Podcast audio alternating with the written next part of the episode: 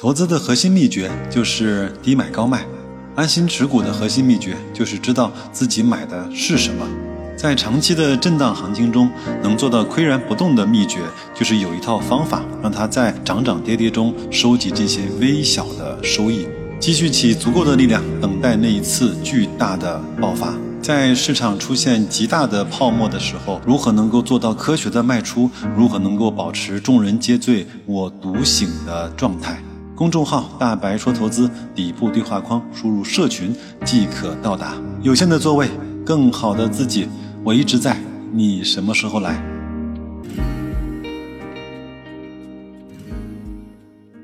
各位好啊，今天是二零二三年的八月七号，又是一个崭新的周一了。按照惯例啊，我们今天继续为大家来更新我们那份大白另类估值表啊。你迟早会发现，这是一份宝藏估值表的。先来看看上周啊几大指数的涨跌。上证指数上涨百分之零点三七，深成指上涨百分之一点二四，创业板上涨百分之一点九七，科创五零的指数上涨了百分之一点三六。讲真啊，真的是不容易，在各种提振消息的刺激下，四个指数呢全部都飘红了。我们看看这份大白令的估值里面，只有银行和科创五零的 PB 的百分位啊，在百分之十以内了，其他的都不约而同的来到了百分之十以上。我们习惯了在百分之十，甚至是百分之三四，甚至更低这样的百分位呢去投资去持有。那么现在涨到了这个程度，很多人问我还能投吗？我的回答是，当然能投，但是我们要用不同的方法。不同的策略，不要去预测牛市，因为只要预测啊，就一定会陷入不断的烦恼。我们只能准备，这是我在社群里讲的一段话。我们准备标的，准备仓位，准备现金，准备策略，甚至要去准备止盈的方法。这些所有的所有，都在我们的社群里，会在不断的被讨论到。说几个在当下市场我们看到的观点吧。人心思涨，这个时候呢，没有人是不希望股市上涨的。资金充沛，大概是两百八十多万亿的 M 二在市场的周边徘徊。然后呢，政策不断出台，虽然有一些还没有看到短期的效果，但是政策只要出台，就一定会有它的效果出现，不在今天，就在明天。另外呢，上半年过去之后，我们也都知道经济呢不太可能会再坏下去了。就像平台经济、地产啊都被送到了更重要的位置，虽然谈不上 C 位吧，但是比前面几年被打压、被整治的时候呢，已经是天壤之别了。另外呢，管理层和各个的官方的媒体啊喊话的频率和力度啊，都是肉眼可见的在增加。所以呢，我的个人观点是，像估值修复的行情，像这种大家都希望的普涨的行情来到呢，只是时间问题。悲观已经没有必要了，但是乐观或者是什么时候开始躁动起来，这个呢，只有天晓得。还有呢，如果不出意外的话，格力的股息啊，将会在本周会到账。呃，不少的听友啊问我，白老师，你拿到股息之后会怎么办？我也明确说一下我的做法，就是四个字：分红再投。因为两块钱全年的股息啊，对应着三十八块出点头的价格，股息率呢为百分之五点二。对于你了解、相信的企业呢，四进三出是已经被证明啊，可以完全去执行的策略。也就是意味着，格力呢，如果两元的分红不变的情况下，它对应着百分之三的股息率，应该是对应着六十六块钱左右的股价。那个时候，如果再分红，白老师就未必会丝毫不犹豫的进行分红再投了。当然，那个时候钱该怎么办？到了那个时候，我们再说。上上一周呢，和一个多年前认识的，也是持有很多格力的股份的听友啊，交换了意见。他也是说，我也会毫不犹豫的进行格力分红的再投。这位听友呢，一直是相对比较淡定的，也持有了很多格力。据我所知啊，他是持有了超过十万股的格力。至于说是几个十万股，各位可以去猜一猜。说到这儿呢，白老师再给各位啊开个小灶。这些呢本来都是我们在社群里来讨论的话题啊，像我们这份估值表里面追踪的所有的宽基或者是行业的 ETF 呢，都对应着各自的那个指数，对吧？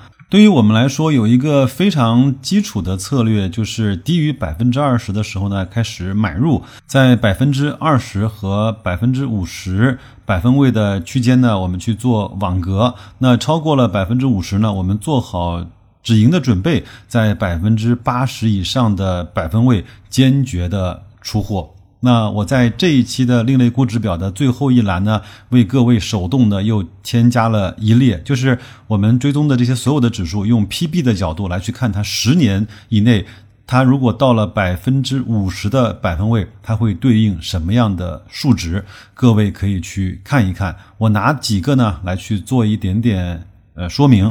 比如银行啊，现在的 PB 呢是零点五七倍，那么在十年间，如果对应银行整个行业的百分之五十的 PB 呢，它会是在零点八七七。那各位可以去算一算，从零点五七涨到零点八七七，大概还对应着多少的涨幅？像证券保险呢，现在是一点四四，那十年间这个数值对应着百分之五十的百分位呢，数值是一点八八二。像 H 股的 ETF 现在是零点八八，在十年间对应着百分之五十的市净率的数值将会是在一点零三，其他的我就不念了，各位可以去看一看。当然有一个前提是你要真的相信这些指数啊，经过周期的波动一定会回到它百分之五十的。百分位的水平，如果你连这个信信心啊都没有的话，很有可能你就不应该去投任何一分钱在这个标的上面。从这个标准和方法出发呢，很多朋友问我的白老师，你们为什么不去投沪深三百、上证五零、中证五百？那各位可以去自己扒一扒这三个指数，PB 也好，PE 也好，PS 也好，股息率也好，它有没有都在百分之二十的百分位以下？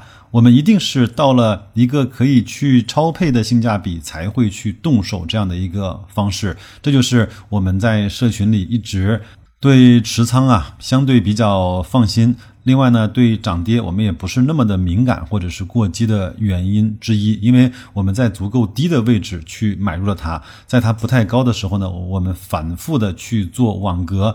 逐渐的呢，去摊薄我们的持仓成本，在它贵的时候呢，我们毅然决然的用我们最科学的办法去做了获利和止盈。有人呢曾经在我的节目的留言区啊，呃，问我白老师，你这一段时间一直在跟我们讲这些低估的。指数的定投以及网格，那你是不是现在就只会这个了呢？你对个股啊，包括其他的一些投资的品种，是不是都已经完全呃没法驾驭了呢？其实不是。那我们其实一直在关注可转债这个方面的事情。那我也答应大家，如果到了合适的时间，我一定会带领我们的社群的小伙伴从零开始，完完整整的经历一次在低估的时候可转债的摊大饼。这样的一个投资的方式，我记得上一次我做这个事情应该是在二零一九年吧。那我自己呢也是获得了一个超过百分之二十的年化的回报，但是这些机会呢是可遇不可求的。另外呢，我在以前的节目中啊也讲过房地产信托基金，也就是 REITs。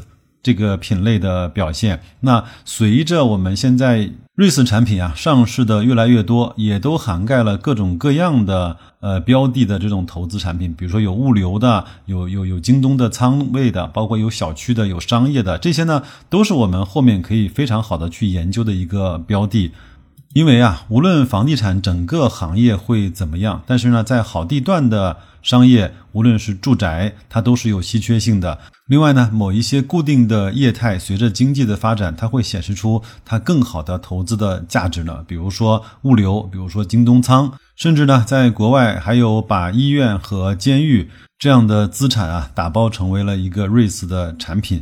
这些更多样化的投资方式啊，都等待着我们去研究。但是研究归研究，你一定要去等待一个合适的入手的时机。而这些时机，白老师其实并没有闲着，都在帮大家去关注和追踪。只不过啊，我没有做，没有到那个时间，我不太讲而已。好吧，因为本周呢，白老师是在外面旅行，那我尽可能呢把节目做得简明扼要一些，在公众号的底部有加入我们社群的办法，如果你有兴趣的话，我也欢迎你来。还是那几个字，有限的座位，更好的自己。祝各位在新的一周工作愉快，投资顺利，再见吧。